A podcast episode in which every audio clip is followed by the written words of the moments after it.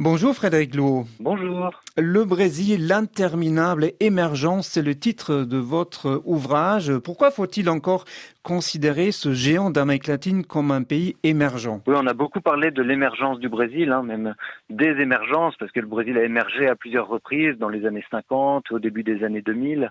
Euh, et aujourd'hui, il y a des inquiétudes parce que ça fait une décennie que le Brésil est en crise, et on a l'impression que la puissance brésilienne est un peu comme une puissance oscillatoire, hein, qui monte, qui descend, qui suit certaines vagues. Et les observateurs s'inquiètent finalement d'une émergence qui n'en finit pas. Et donc c'est ce qui a euh, donné lieu à cette, euh, cette proposition de titre hein, sur une interminable émergence, c'est-à-dire le Brésil qui est un pays qui pèse dans les relations internationales, sur qui on peut compter, un pays d'avenir, mais un pays qui peine à s'affirmer pleinement euh, comme une puissance incontournable pour la résolution des crises présente et future.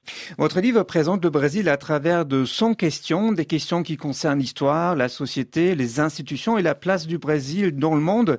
Alors vous écrivez que le Brésil nous semble familier, mais reste largement méconnu et mécompris. Oui, bah, c'est un, pays qui fascine hein, d'une certaine manière, mais c'est un pays qui est aussi euh, paradoxal quand on ne le comprend pas bien. Euh, c'est le sociologue Roger Bastide qui euh, disait que pour comprendre le Brésil, il fallait, je cite, apprendre à penser la simultanéité des contraires, c'est-à-dire observer des éléments qui nous paraissent paradoxaux et essayer de comprendre les éléments qui lient ces paradoxes pour comprendre une logique qui peut être différente de la logique euh, que l'on a l'habitude d'observer dans d'autres régions, notamment en Europe.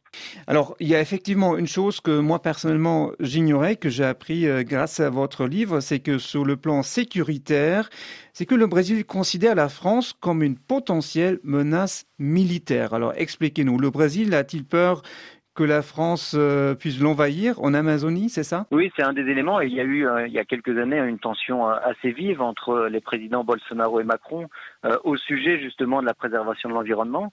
Et pour les forces armées brésiliennes, la France est un pays euh, pour lequel il y a de possibles scénarios euh, d'attaque. Alors plus précisément, la crainte des Brésiliens, ce serait que euh, la communauté internationale se mobilise pour intervenir en Amazonie au nom de la protection de l'environnement et donc qui violerait la souveraineté du Brésil.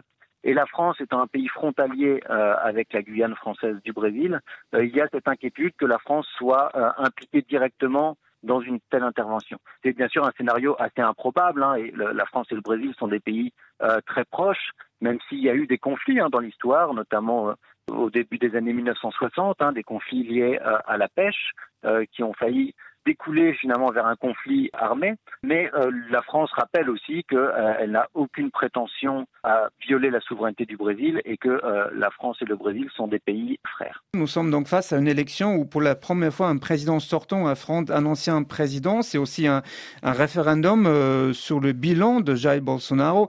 vous consacrez un chapitre à hein, ce président d'extrême droite et vous vous interrogez s'il représente une menace pour la démocratie au Brésil. Quelle est la conclusion à laquelle vous êtes arrivé La conclusion, c'est que euh, effectivement, hein, Jair Bolsonaro euh, présente un mépris euh, pour les institutions démocratiques, notamment en ce qui concerne les institutions électorales, les institutions judiciaires et on sent une tentation autoritaire dans la pratique du pouvoir par Jair Bolsonaro, mais aussi dans ses discours, hein, des discours très agressifs, des discours parfois violents et des discours qui finalement font peu de cas des principes de base de la démocratie, des droits humains et de l'intégration des minorités. En quoi cette élection est-elle importante pour le reste d'Amérique latine, Frédéric Lowe? C'est un pays qui donne le ton finalement de l'Amérique latine. Un basculement du Brésil dans une direction ou dans une autre a des effets secondaires et à des contre-coups finalement sur l'ensemble de la région. Par contre, on se rend aussi compte que cette élection brésilienne euh, s'inscrit dans un cycle plus large. On a vu qu'au Chili, hein, récemment en décembre dernier, puis en Colombie euh, au mois de juin dernier, il y a eu des basculements à gauche. Et l'élection brésilienne de 2022 est aussi l'occasion de tester finalement l'ampleur de ce retour de la gauche au pouvoir. Merci beaucoup Frédéric Louot. Je rappelle le titre de votre livre Le Brésil, l'interminable émergence paru aux éditions Talendier.